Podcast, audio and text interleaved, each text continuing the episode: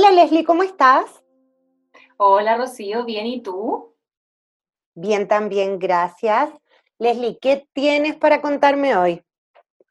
Querida, te quiero decir que estoy emocionada porque este es nuestro primer capítulo oficial. Se llama Mujeres y Minería y vamos a hablar hoy día sobre una industria bastante importante para nuestro país, para el aporte que hace al PIB, ¿cierto? Nacional y también eh, la relevancia que tiene a nivel internacional, porque tú sabes que Chile en, en la producción de cobre equivale al 27,9% de la producción mundial. Imagínate potente número. Y mm, tú sabías que dentro de la industria minera eh, existe una baja participación de mujeres en el rubro, una baja participación laboral, por ser una industria hipermasculinizada. Imagínate que hasta el año 96, o sea, antes de ayer prácticamente, en el Código del Trabajo estaba prohibido el ingreso de las mujeres a la minería. O sea, y yo no sé si tú has escuchado, pero decía que era mala suerte que las mujeres entraran a las minas.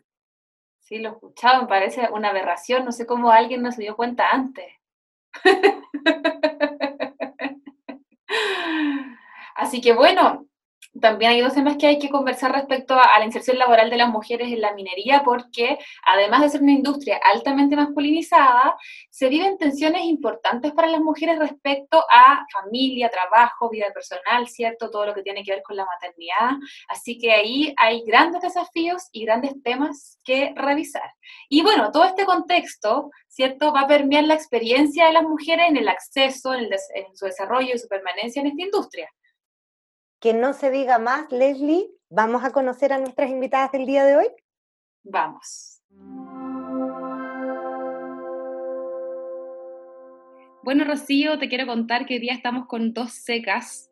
Estamos con Tamara Leves, ella es la presidenta de Woman in Mining, y estamos con Carla Rojas, que es la vicepresidenta de Woman in Mining. ¿Cómo están, chiquillas? Bien, muchas gracias. Contenta de la invitación. Muy bien, también muchas gracias Leslie y Rocío por la invitación. Muchas gracias a ustedes por aceptar, por estar aquí esta mañana fría. Em, queremos, queremos que ustedes nos puedan compartir su experiencia y contar un poco qué es eh, Woman in Mining, para quienes no la, no la conocen.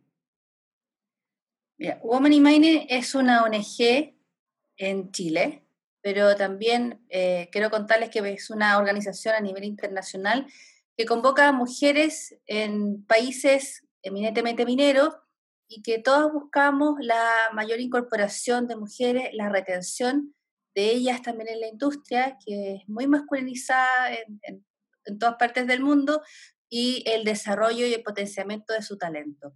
Así es que eh, hoy día nosotros en Chile ya llevamos prácticamente cinco años constituidas y, tenemos alrededor de unas 700 eh, socios y adherentes que trabajan día a día en, la ONG y, nuestras redes tenemos más de 8.000 seguidores, así que ese es WIM Chile hoy día en el año 2020.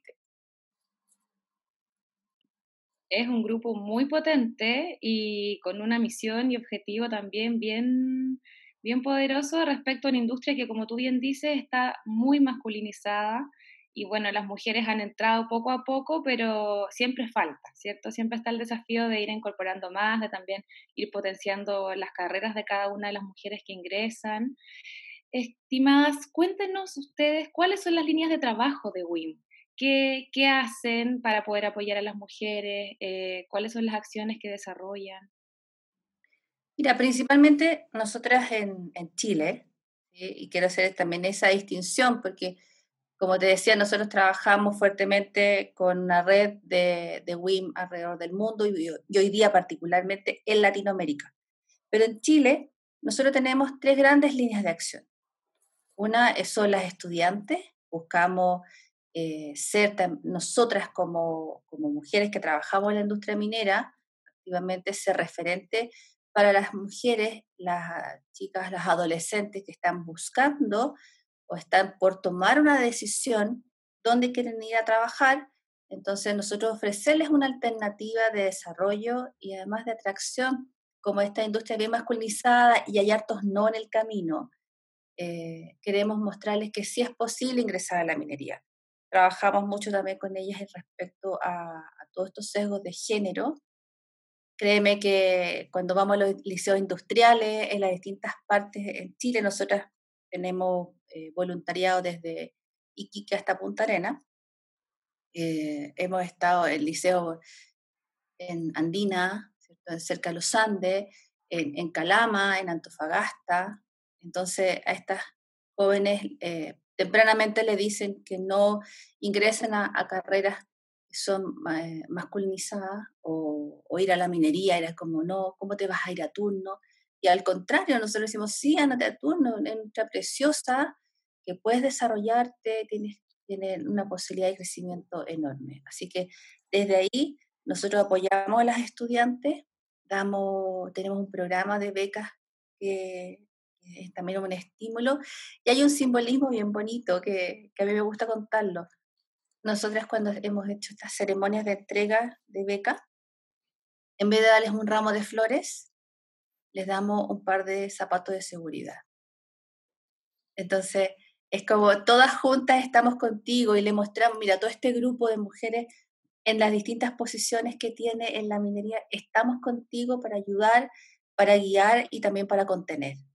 Así es que incluso este año en la ExpoMin, si bien está transferida la fecha, sea, pero mantenemos el compromiso con la ExpoMin, los días de feria está previsto hacer muchas charlas con liceos técnicos y con carreras técnicas, así que mantenemos ese compromiso.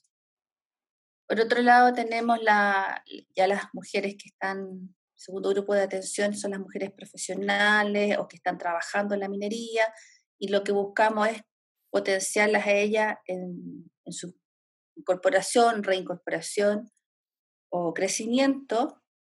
Y estamos hoy día, si bien nosotros trabajamos siempre republicando toda la oferta de, las empresas mineras, que es parte de los convenios que tenemos con las empresas hoy día vigentes, es que estamos la creación de una base de talento femenino, donde eh, si alguna empresa necesita, alguna profesional nos pueda ya no solamente enviar la oferta, sino que un poco dirigir la, la búsqueda entonces se busca una metalurgista, una geóloga, una administrativa, recursos humanos, una prevencionista, nosotros podamos también proveerle de nuestras asociadas eh, talento para, para, que puedan ser eh, invitadas a, los procesos. Acá nos interesa mucho saber con las empresas mineras cuál es el avance. Nosotros eh, buscamos saber si nuestras asociadas em, que queda, si queda, fantástico, ¿cierto? Y nos gusta saber que nuestro proceso ha ido eh, en buen camino. Pero también si no ha quedado, estos mismos convenios con las empresas nos interesa saber por qué no quedó, porque así nos permite a nosotras después ir haciendo programas de desarrollo para nivelación de esas competencias. Supongamos que, eh, voy a hablar de una competencia bien genérica, supongamos que nuestra socia no quedó porque le falta inglés, decir, algo bien, bien genérico. Entonces, bueno, si eso es, permanente o tenemos un grupo ya suficiente para, para armar un curso, eh, buscamos un convenio para hacer esa nivelación de inglés y después ya, perfecto. Entonces, sabemos que en esta minera el inglés era, era un, requisito indispensable, así que, ok, aquí está. Entonces, ser también un, un grupo de, de, apoyo desde el recurso humano y hacer esta nivelación de competencias. Eh, ese es como el mundo de las, de las profesionales. Y estamos hoy día también, hay un grupo de mujeres muy potentes dentro de los grupos de profesionales que son, la mayoría son mujeres que han estado muchos años en minería, es un grupo bien senior, y eh, que ella es como el consejo consultivo de Women in Mining Chile, porque lo que buscamos también es potenciar ya a mujeres en puestos de liderazgo. Generalmente te dicen, no, es que en minería no hay sea, sí, sí hay, sin duda que los hay y hay harta. Entonces, este grupo consultivo estamos eh, preparando un programa bien específico para mujeres que tengan estos cargos de, liderazgo y ojalá ir hacia los liderazgos eh, más visibles, más fuertes, ¿cierto? En el sentido de, está de las tomas de decisión. Así que, claro, la pandemia nos, nos ha hecho reenfocar los esfuerzos y modificar agenda, entendiendo sin duda y empatizando con el contexto, pero hacia allá vamos. Y bueno, ese es el mundo de las profesionales. Entonces ya les conté estudiantes, profesionales, y tenemos un tercer grupo, que es un grupo más pequeño, pero sí es bien, es bien motivado, que es el grupo de las empresarias. Este grupo de empresarias también nos interesa mucho movilizar mujeres que tienen sus empresas, ellas tienen también eh, o sea, ellas son empleadoras, ¿ya? Y este grupo de empresarias, nosotros lo que hacemos es convocarlas, nosotros además mantenemos un par de convenios vigentes con, con esto, con Exponuin, Exponor, que ellos han sido muy gentiles en cada año, estos últimos años en la feria, de eh, darnos un espacio en forma gratuita a Women in Mining para poder exponer y presentar a estas empresarias, las empresas mineras. Nosotros tenemos empresarias eh, tanto de productos como servicios, que son 100% eh, enfocados en la minería. Nosotras tenemos proveedoras de ropa, proveedoras de insumo, proveedoras de pernos, por ejemplo, eh, consultoras, en fin. Y nuestro convenio también con las empresas mineras es presentarlas, hacer un catálogo de, de estas empresarias para que también las empresas mineras sepan, las vean y puedan ser invitadas en sus procesos. Entonces, si tú ves, hay, hay harto, eh, nosotras, por eso te digo, el volumen de, también de socias, amigas y gente que está colaborando es bien grande. Nosotros trabajamos hoy día con alrededor de 12 empresas eh, mineras y contratistas de las mineras, empresas grandes, que han sido súper generosos también de recibirnos. Nosotros recibimos también de parte de ellos hartos consejos, sugerencias de, de cómo avanzar Así es que creemos que tenemos hoy día un, buen potencial de, avance para, para este año, entendiendo que el, coronavirus nos dejó en una situación compleja, pero de alto aprendizaje. De hecho, este, esta junta virtual no hubiese sido posible si, si la pandemia no nos hubiese puesto esta posibilidad. Así que esos son eh, las líneas de trabajo y, Carla, yo creo también hay, hay cosas que se me quedaron de lado. Yo las voy complementando. No sé si las complemento. Bueno, eh, mi participación activamente junto en WIM este último tiempo ha tenido que ver con la participación que tiene WIM en las mesas de gobierno, de articulación con el gobierno, tanto la Mesa Mujer en Minería como los COSOC del Ministerio de Minería. Nos interesa mucho eh, avanzar y empujar una ley de cuota, no solamente en el mundo público, sino que también en el privado para eso nosotras siempre estamos poniendo en la mesa estadísticas, cifras. Eh, desde mi aporte todo tiene que ver con los estudios y también creo que es bueno que, como lo que complementario a lo que señala Tamara, que WIM ha hecho estudios año a año en relación a la encuesta y caracterización de las mujeres en minería. Y este año hemos firmado un convenio con la Facultad de Economía y Negocio y la Universidad de Chile. Entonces, desde este año, ese estudio, por dos años más, que tenemos que firmar el acuerdo formalmente, eh, va a ser desde nuestra facultad también.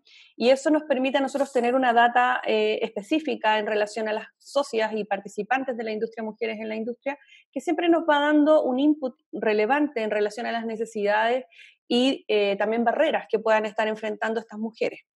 Eh, este lanzamiento va a ser súper bueno porque de alguna manera nos permite a nosotros la participación de todas las socias, como decía Tamara, pero en un pulso real, cuantitativo y cualitativo que nos permita profundizar en eso.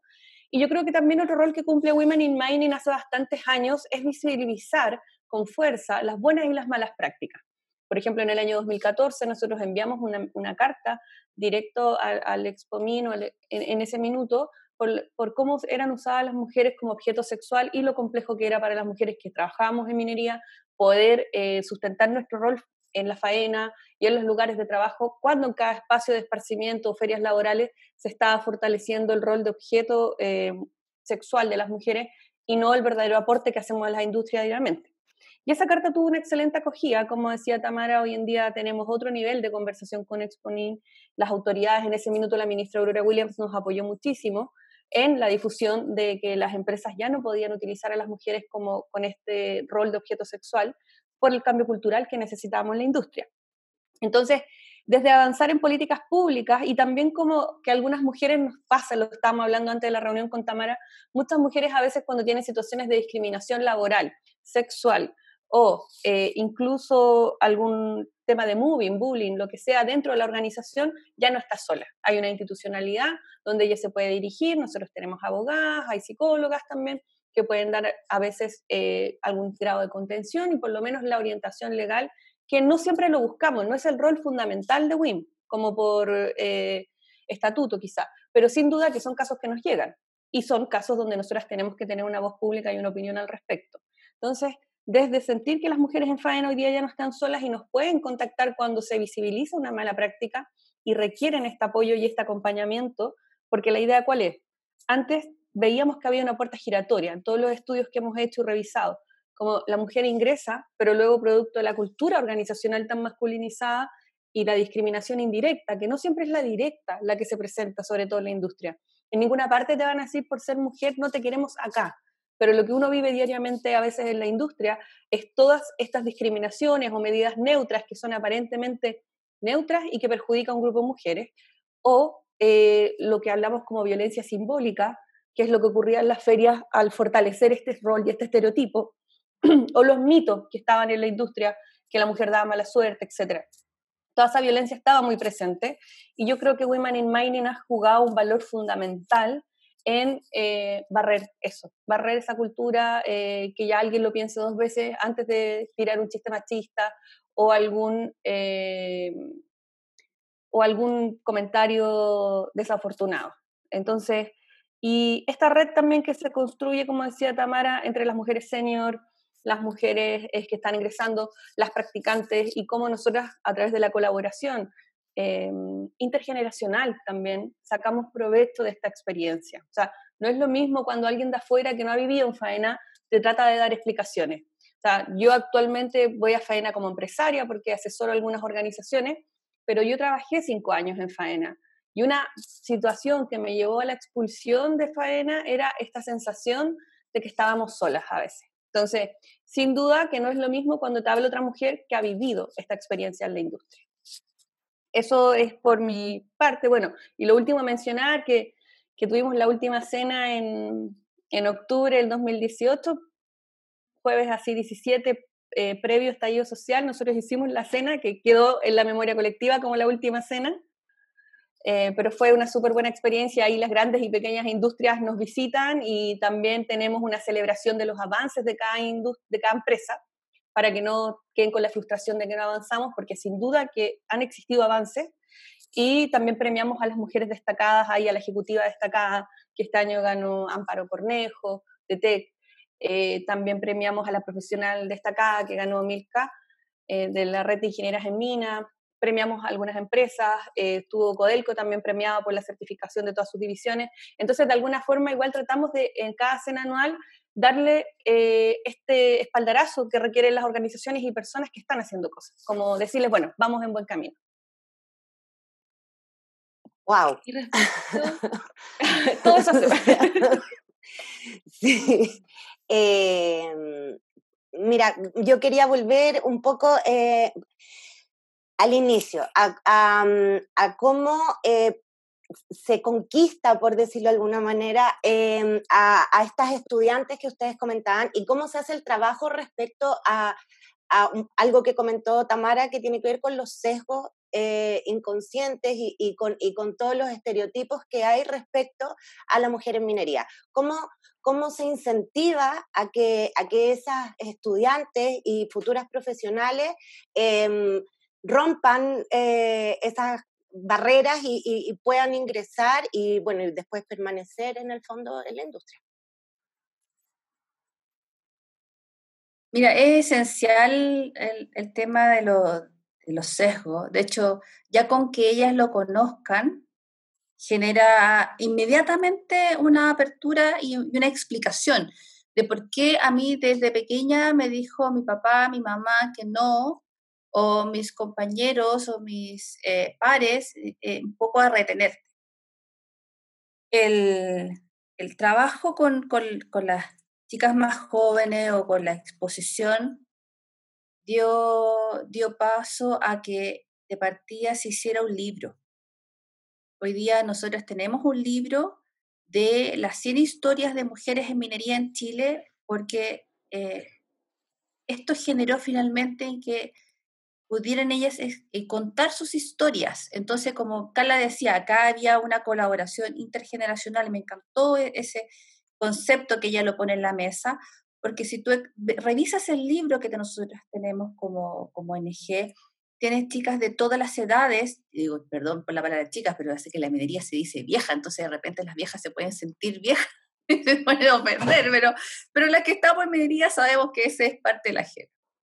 Eh, entonces, ellas y todas las que estamos ahí, yo también tengo el honor de estar en ese, ir contando cómo tú, en tu historia de vida te fueron diciendo estos no. Entonces, cuando tú pones en perspectiva todo esto, claro, tiene un nombre, eso se llama sesgos de género, te pusieron roles cosas, y te, trataron de guiar por un lado donde a ti naturalmente te decía todo que no. A mí en lo particular, eh, siempre, siempre recibí eh, estas eh, señales de que iban en el sentido contrario, pero, pero también tengo una personalidad y características de que yo quiero irme a donde yo quiero, donde yo amo. Yo amo el cerro, digo, más, más que nada en todo el mundo. Me encanta lo que hago.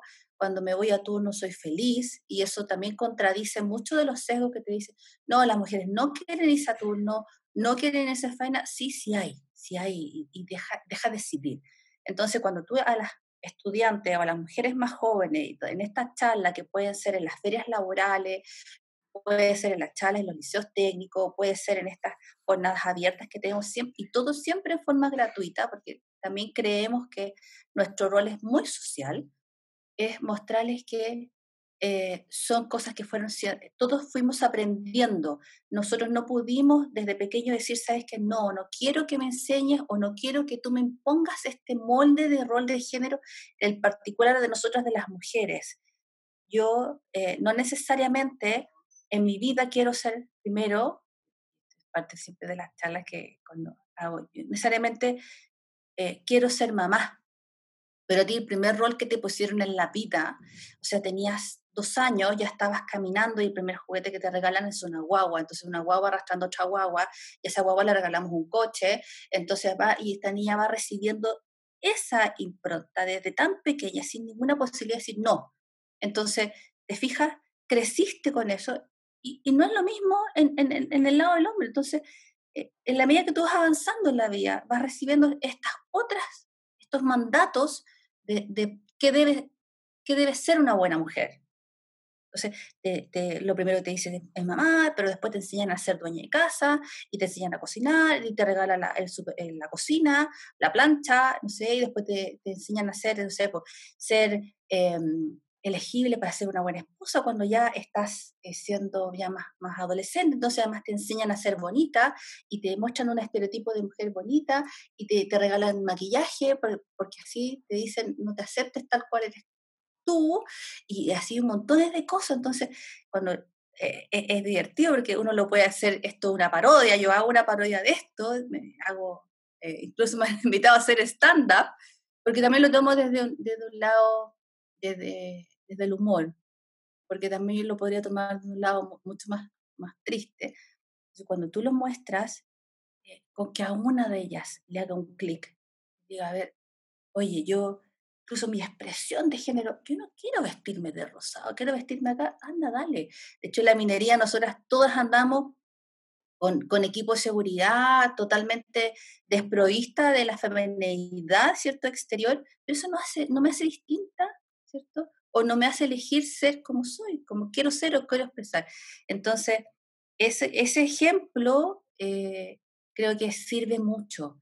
Primero le estamos enseñando, estamos educando, estamos poniendo en la mesa eh, conceptos que en el currículo escolar no están. A nosotros también nos interesa como, como Woman in Mining que, que exista una educación no sexista. Entonces, por eso hacemos estos esfuerzos, tal vez son pequeños, pero te insisto, con que a una de las, de las jóvenes que están sentadas, y no solamente de las mujeres, pero porque también estas charlas son en, en, los, digo, en las ferias laborales o, o de liceo, también existe nombre, porque para ellos también esto es un efecto.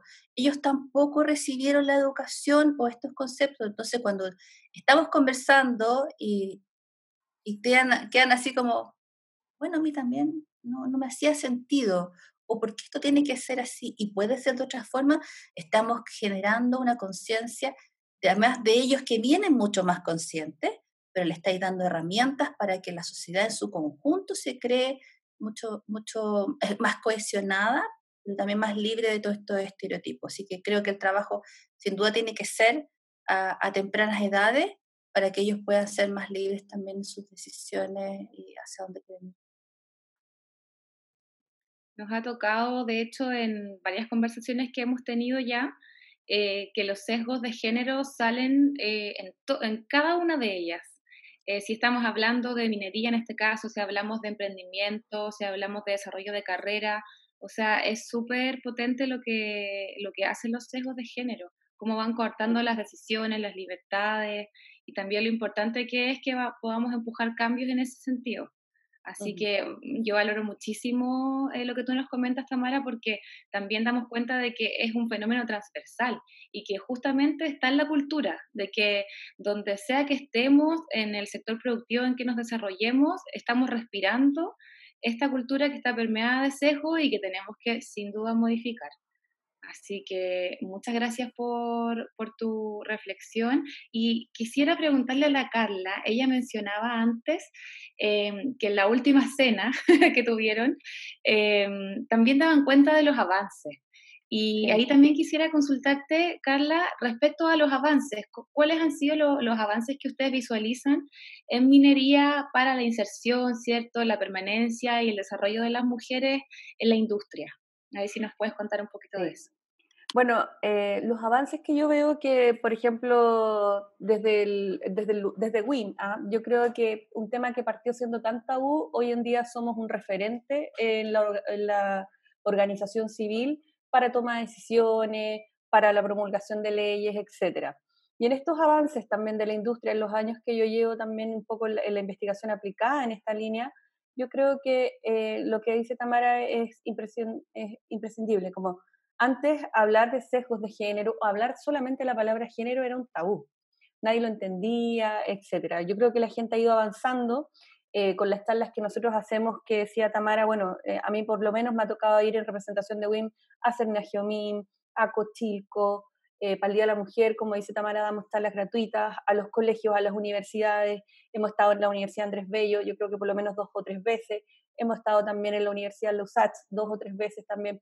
Entonces yo creo que todo ese avance, como esa demanda que hoy existe a nuestro trabajo, eh, antes era bien invisibilizado. O sea, los avances que hay en la industria es el número de ejecutivas que hoy día son nombradas en la industria, también como eh, que cada vez más el rol de la mujer objeto sexual en las mismas ferias ha ido disminuyendo. Hoy en día nosotras tenemos el gran avance de que por primera vez firmamos un acuerdo con Expomin y vamos a hacer charlas a todas las empresas expositoras para que no repliquen este estereotipo de mujer. Entonces, yo creo que sí hay avances en términos de sensibilización. O sea, hoy en día alguien que, por lo menos, por lo menos, eh, ose hablar de acoso sexual como algo así como un chiste, lo va a pensar dos veces, ¿ya? Porque yo creo que hasta las redes sociales ayudan en eso. O sea, hoy en día, como dice un, un decano de una facultad, nadie haría algo que no pueda ser grabado o mostrado a través de una grabación, ¿cachai? Como que yo creo que hay un avance social en eso. Lo que sí me preocupa, y es lo que siempre hemos estado hablando, es el poco avance en lo estructural, en las leyes, en eh, recursos, porque a veces también en tema de género la gente como que quiere hacer intervenciones, pero al mínimo recurso. Y cualquier cambio cultural con enfoque de género que nosotros requiramos necesita recursos, necesita gente capacitada, necesita recursos, necesita planificación. Y bueno, a veces frente a estas situaciones como pandemia se retroceden los derechos y beneficios de la mujer. Pero sin duda que los avances los vemos en el 12 y 25%, que desde el año 2012 las mujeres están estudiando carreras mineras. Eh, entonces, por ahí el tema de los sesgos y los estereotipos se ha ido barriendo con todo el trabajo de un montón de ONG, eh, que nosotras también trabajamos con ellas como Comunidad Mujer, RedMat, otras ONG. Yo creo que la sociedad civil ha hecho un buen trabajo en la coordinación y, pienso en esos avances específicos, como que antes habían temas súper tabú, hoy en día por lo menos el tema está en la mesa y la gente está avanzando en eso. Creo que nos queda mucho por avanzar estructuralmente. Creo que también eh, un problema sería, nosotros reconocemos los avances porque creo que cualquier gestión del cambio es muy frustrante que uno despliegue todos estos esfuerzos y nadie lo reconozca. Nosotros reconocemos que existen avances. Pero sin duda, eh, también no nos gusta cuando algunas organizaciones nos dicen, oye, acá ya no pasa eso, como acá ya no tenemos ese problema. También es peligroso cantar victoria tan, tan rápidamente. Por eso estamos ahí atentas, contentas y vigilantes eh, de la industria, eh, de nuestras socias, de las que no son socias también, y bueno, el avance también que existe en la creación de redes de mujeres y entender, también rompiendo sesgos y estereotipos principalmente, que no somos competencia, sino que podemos ser eh, colaboración y que lo que le pasa a la otra me está pasando a mí. Y, y, yo creo que eso la industria minera tiene muy bonito, para mí, en mi vida por lo menos. Como que es una industria que te hace romper todos los sesgos y estereotipos. O sea, cuando tú te das cuenta que puedes estar en el cerro siete días y que en tu casa se lo arreglaron bien siete días, ¿ya? es donde empezamos a cuestionar qué, tan rol reproductivo tengo que tener yo y productivo mi pareja, etc.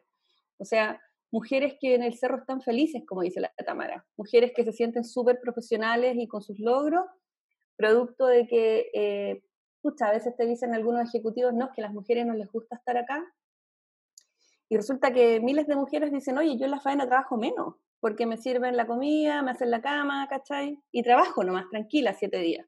Entonces yo creo que la industria minera es una de las industrias principales del país, es una de las industrias que está haciendo cosas por incorporar mujeres.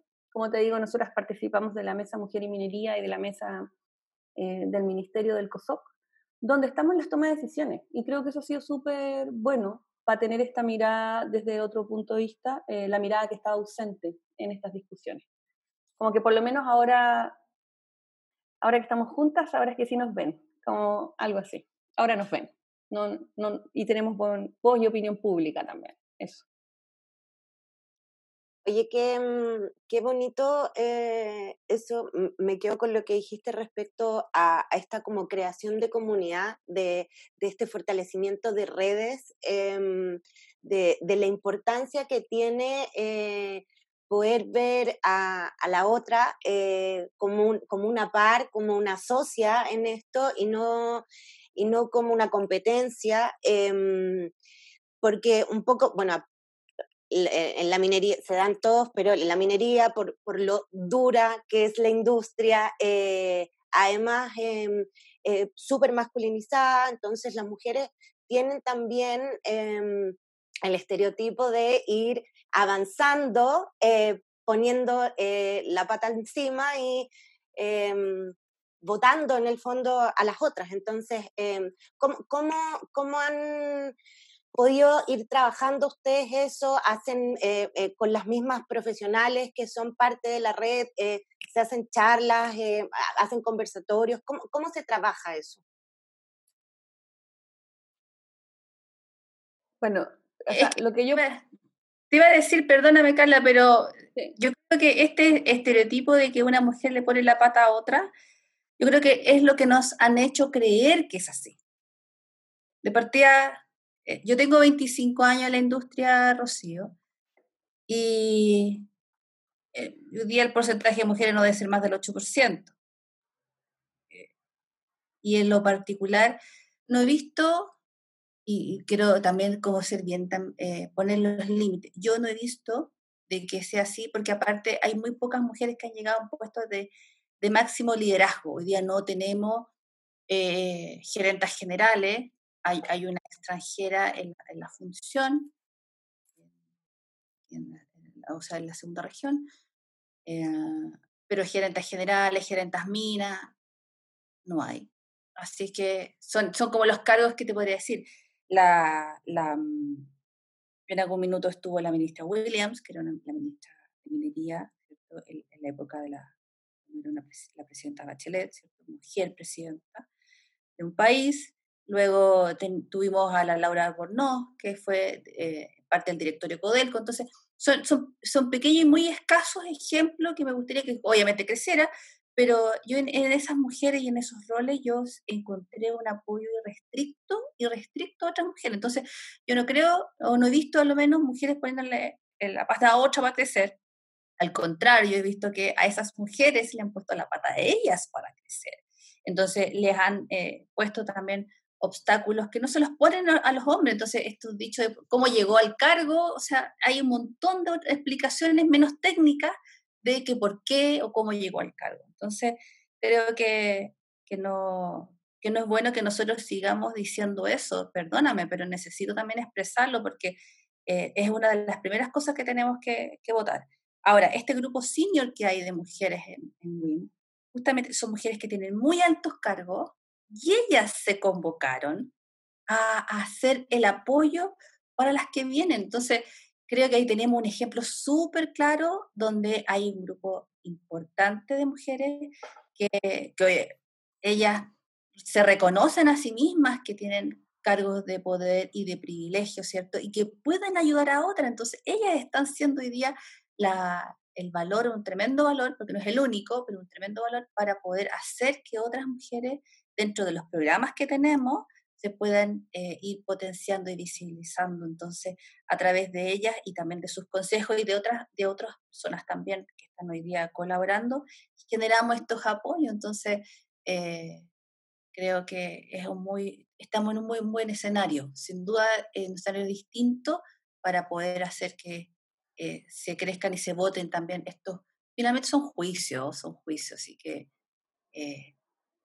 eso, para, para, para lo instalado. Mm. A mí igual me gustaría así agregar en la línea de lo que decía la Rocío, entendiendo que en WIN por lo menos no lo vemos tan reflejado, producto que es una red para ayudar a mujeres, que sí a veces las complejidades de lo que hemos podido investigar tiene que ver con que mientras más eh, poder tienen los hombres, hay más rivalidad femenina.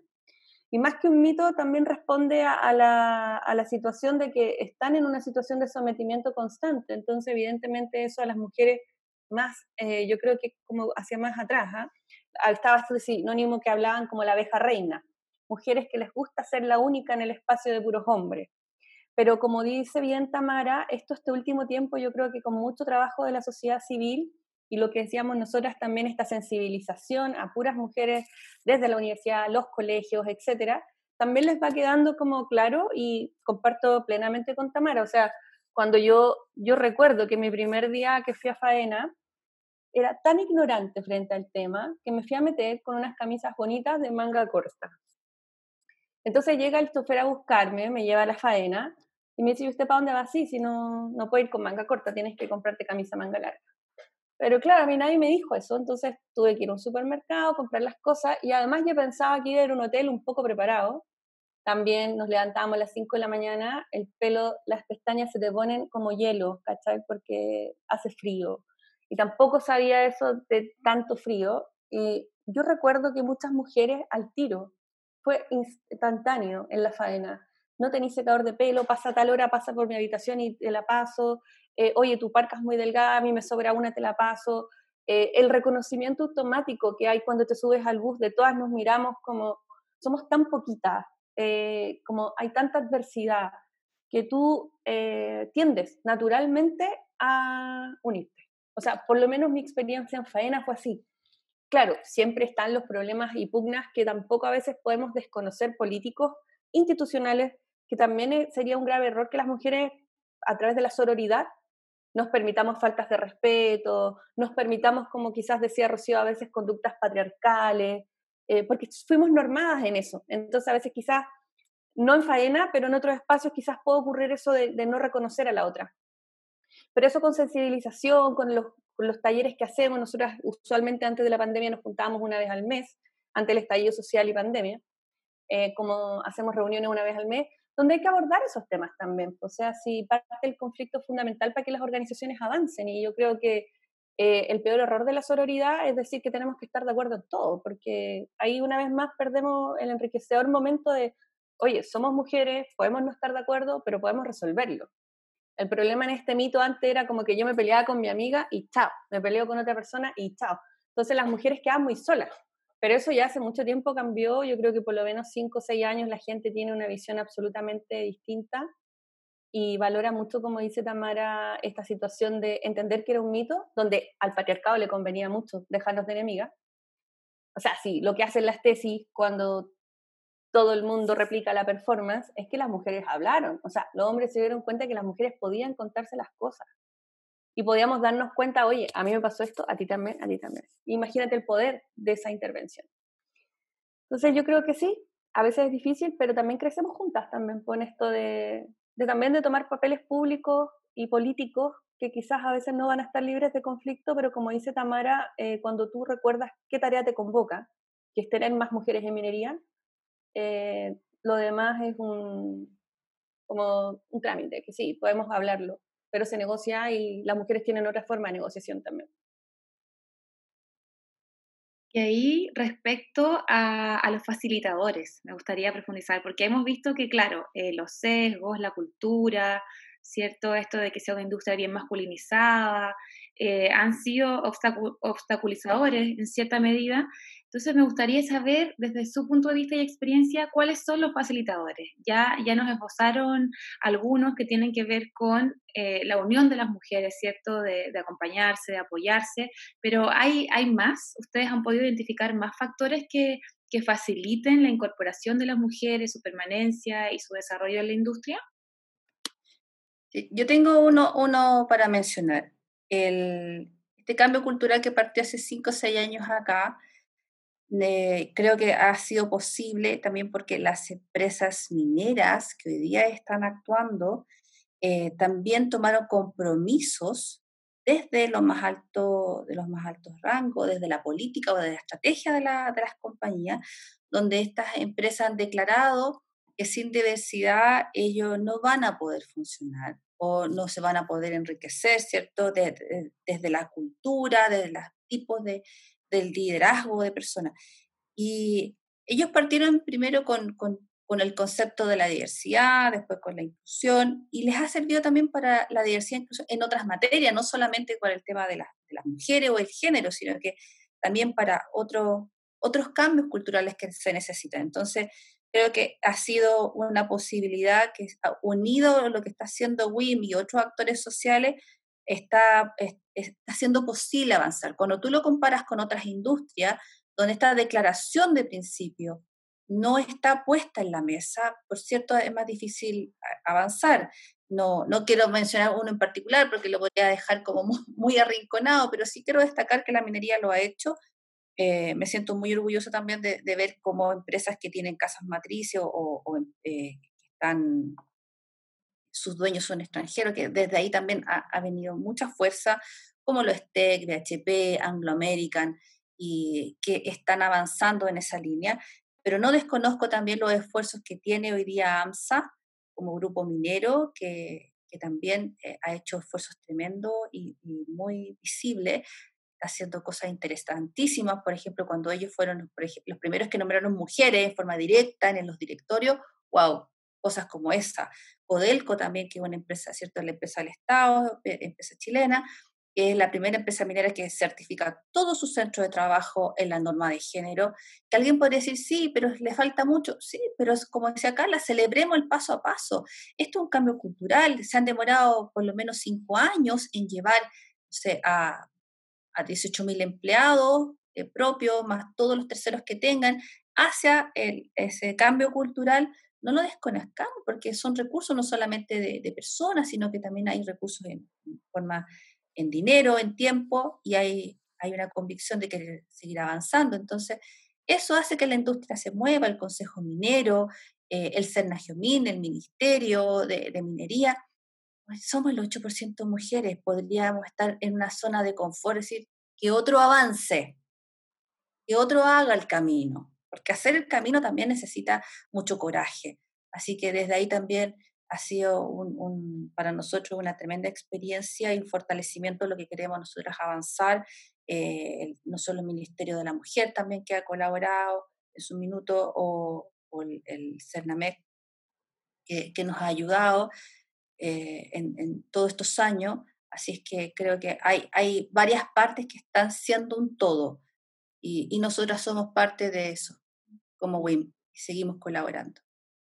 Para mí, quizás también retomando lo que dice la Tami, eh, el cambio tecnológico. Ese es un facilitador que de repente uno no lo miró tan claramente, pero sin duda que la tecnología y que los trabajadores y trabajadoras ya no tengan que usar la fuerza o algunos aspectos, hoy día deja eh, sin argumento a alguien que quiera decir que una mujer no puede cumplir alguna función, sobre todo en minería. Muchos hombres a veces te dicen, oye, sí, pero que ustedes no pueden cargar 100 kilos. Y tú le decís, bueno, tú tampoco cargáis 100 kilos. O sea, nadie carga 100 kilos hoy día en minería. Em, también el compromiso organizacional es fundamental, el compromiso de los líderes de la industria. Sin ese compromiso estamos perdidos. Y también eh, creo que es fundamental em, eh, abrirnos a la posibilidad de cambio en, términos de probar cosas distintas, compartir las buenas prácticas, la articulación de todas estas instituciones que están trabajando para esto. Pero creo que nos ayudaría mucho más una ley de cuota, pero por ahora yo diría que lo tecnológico y el compromiso es lo que ha impulsado que por lo menos avancemos. Eso avanza y ayuda muchísimo. Bueno, chiquillas, les agradezco enormemente esta conversación. Yo valoro sobre todo, bueno, todo lo que nos comentaron, pero me quedo con em, la gestión eh, en términos de, trabajar los sesgos inconscientes, que eso es un gran eh, desafío y una gran necesidad para la industria. También el valor del compañerismo entre mujeres, de la sororidad, ¿cierto? De generar comunidad y sobre todo la inversión por Dios que le cuesta a las empresas invertir en estos temas. Generalmente eh, se pide, claro, el apoyo, eh, sin recursos de por medio o, que las cosas salgan un poco gratis. Realmente es importante poder invertir para, para empujar iniciativas grandes y avanzar también más rápido en estas materias. Y bueno, lo que decía Carla, ojalá que tenga buenos resultados lo que están impulsando ahí de la ley de cuotas sería también un, facilitador, yo creo, importante. Y ojalá que eso resulte. y bueno, agradecerles por, por estar aquí hoy y también por el trabajo que hacen. Es súper potente, es muy importante que también eh, mujeres fuertes, ¿cierto? Con coraje, como decía Tamara, estén empujando estas temáticas, estén también eh, empujando a, a las jóvenes que están tomando la decisión de estudiar o no, de seguir en esta carrera o no, así que también yo les agradezco personalmente por, por el trabajo que hacen, creo que es un gran valor. Así que queremos darle los últimos minutos para que puedan dar algunas palabras de cierre, alguna invitación, algún reclamo, lo que quieran eh, para quienes nos escuchan. le agradezco a ustedes también esta iniciativa porque eh, hace que nosotros visibilicen nuestro trabajo nosotras todas somos voluntarias, eh, mencionó Carla, la mayoría tenemos un trabajo full y, tenemos una convicción que nos moviliza y todos nuestros tiempos y espacios personales también están súper comprometidos con, esta causa, así que lo, hacemos desde la más profunda convicción de que es el lugar correcto, de donde queremos ir. Y, y mi invitación para el cierre es que cuando estamos trabajando nosotras como mujeres, yo tengo también la certeza de que a ti, a mí, a la de al lado, a la que viene, a la que está un poco más atrás, a todas nos ha costado, a todas nos ha costado vencer estos sesgos o estos estereotipos que nos pusieron en distintos espacios, pero aún así has tenido la valentía de seguir, estás eh, convencida por, distintas razones de que tienes que estar ahí, entonces por favor reconoce la otra, esa valentía de haber avanzado y tiéndele la mano, tiéndela, porque así como te costó a ti, a la otra también. Y no necesariamente te lo va a decir, pero con su sola presencia, eh, reconócele esa valentía. Así que ese es mi llamado también a vernos a cada una en, en este transicionar y en este avanzar. Bueno, yo, muchas gracias también. Yo por mi parte invitar a todas las mujeres, ya sea que están en el colegio, que están estudiando, las que están en la universidad, que las conocemos también y son tremendas mujeres, eh, las que están hoy día en, las industrias también, y decir que, bueno, que yo hay una frase que siempre me quedo muy pegada de que, pucha, no acepto las cosas que no me gustan, sino que intento cambiar las cosas que no me gustan. Y eso para mí ha sido fundamental desde que pisé una faena, o sea, la normalización de un montón de violencias y, y discriminación indirecta que para mí no era normal desde mi punto de vista, muchas mujeres alguna vez me dijeron, tranquila, así es acá. Yo dije, no, no es así. O sea, esto lo podemos cambiar. O sea, si todas nos juntamos, si 20 mujeres dicen, no, esto no está bien, eh, creo que es un tremendo avance. Por eso, eh, que se unan, que se junten, que la revolución parte cuando se juntan mujeres de dos, tres mujeres a pensar algo como ustedes lo hicieron, chiquillas, las felicito por este eh, proyecto, iniciativa. Eh, creo que eso tiene que ver con cómo nos juntamos y cambiamos las cosas que no queremos aceptar. Eso es fundamental para mí para avanzar. Eh, pensar que podemos dejar una industria más amplia para las mujeres que vienen y también no comprarnos todos los mitos que siempre nos dicen, o sea, siempre recuerdo el primero, que dicen las mujeres recién ingresaron a la industria. Y lo real que yo busqué los censos y llegamos al 1920 y las mujeres en 1920 ya se declaraban mineras, 88 mujeres mineras. Entonces, cómo la historia nos ha invisibilizado, eh, nos ha querido hacer pensar que no estábamos, siempre hemos estado en minería y en carreras técnicas, no en, en cosas de chopería, etcétera. Entonces, no aceptar esos mitos y cambiarlo todo, pues, si es necesario que cambiarlo todo y bienvenidas todas también a nuestra ONG también. Excelente. Em, eso, Carla, em, me agarro de lo último que dijiste. Bienvenidas todas a nuestra ONG. ¿Dónde pueden em, escribirles? ¿Dónde, ¿En la página de WIM? ¿Cómo las contactan? Eh, tenemos la página de WIM, que es www.women in Mining Chile, eh, ahí ustedes pueden inscribirse, está la, señalización directa para poder inscribirse en la página y también para contactarnos. Tenemos LinkedIn, Facebook, también Instagram. Ahí Tamara también está casi al día con las comunicaciones, así que quizá ella también nos puede dar otros lineamientos. Sí, tenemos un grupo de, mm, o sea, se pueden inscribir como socias, pero también como adherentes, pueden recibir noticias a través de la inscripción ahí en nuestro newsletter. Tenemos el, el grupo, perdón, el correo de contacto y tenemos un WhatsApp y el Telegram que se está usando ahora harto, así que nos pueden ubicar por todas partes, ¿ya? Nosotras te decíamos, o te contaba al principio que tenemos WIM Chile, pero también tenemos harta conexión con, con las WIM internacionales. Así que en la zona de la TAM estamos permanente en contacto con Perú, Colombia, Argentina, Brasil, Ecuador, por, por México, en fin. Entonces también estamos haciendo contacto hacia allá, así que eh, hay muchas mujeres también que nos están eh, nosotros mandando su eh, información y así también si alguien necesita de aquí para allá, o sea, queremos ser el, puente, queremos ser el contacto, queremos hacer networking para que todas podamos también eh, potenciarnos, beneficiarnos de esta red. Así que está permanentemente todos esos canales y la invitación es a visitarnos en el www.womanimindingchile.cl. Muchas gracias. Muchas, muchas gracias por, por, participar, estimadas. Damos por cerrado nuestro capítulo y también dejamos invitadas e invitados a todos quienes nos escuchan a que también nos sigan en redes sociales. Así que nos escuchamos en otra oportunidad. Cariños, chiquillas, que estén muy, muy bien.